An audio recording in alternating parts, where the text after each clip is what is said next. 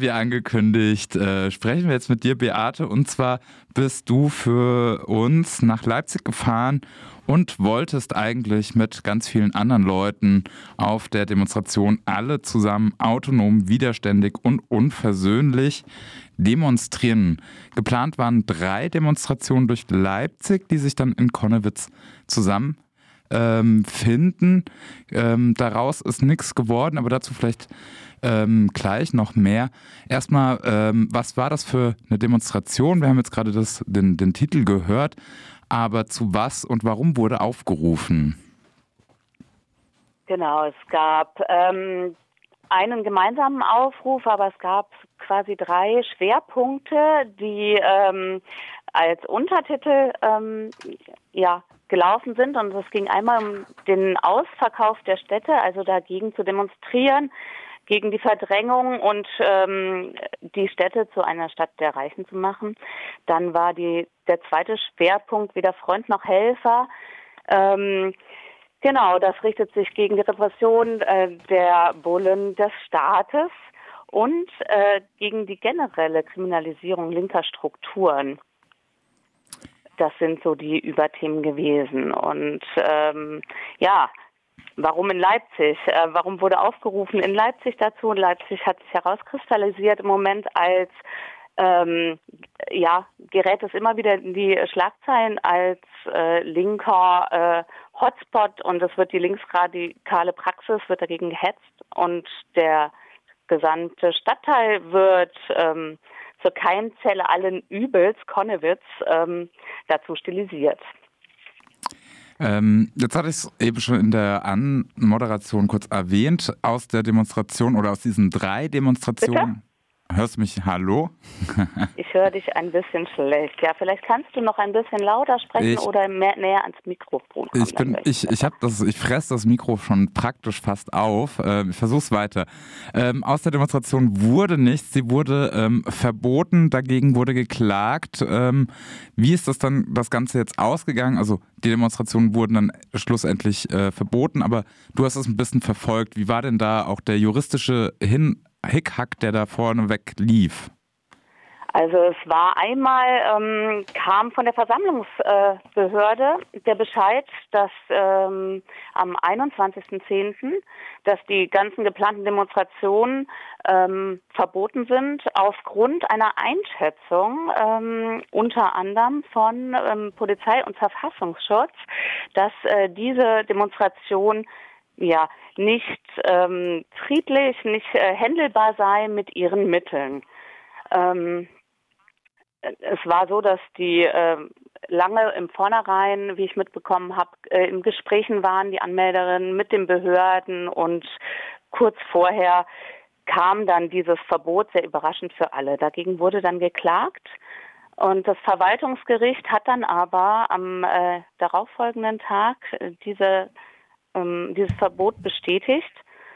Ähm, und dieses Verbot mh, mm, wurde dann ähm, ja durchgesetzt oder sollte auch äh, durchgesetzt werden und jede Form von Ersatzversammlungen waren auch weiterhin verboten. Dann ähm, war auch zu lesen eben von einem recht großen Kontrollbereich, den die Polizei ähm, ja eingerichtet hat. Ähm, vielleicht ein bisschen was zu, kannst du was ein bisschen zu dieser Dimension des Kontrollbereichs ähm, sagen und was heißt das eigentlich, sich in so einem Kontrollbereich auf, äh, zu, aufzuhalten und sich zu bewegen? Ja, genau. Also das war zusätzlich zu diesem Verbot hat das sächsische Innenministerium diesen äh, weiträumigen Kontrollbereich eingerichtet.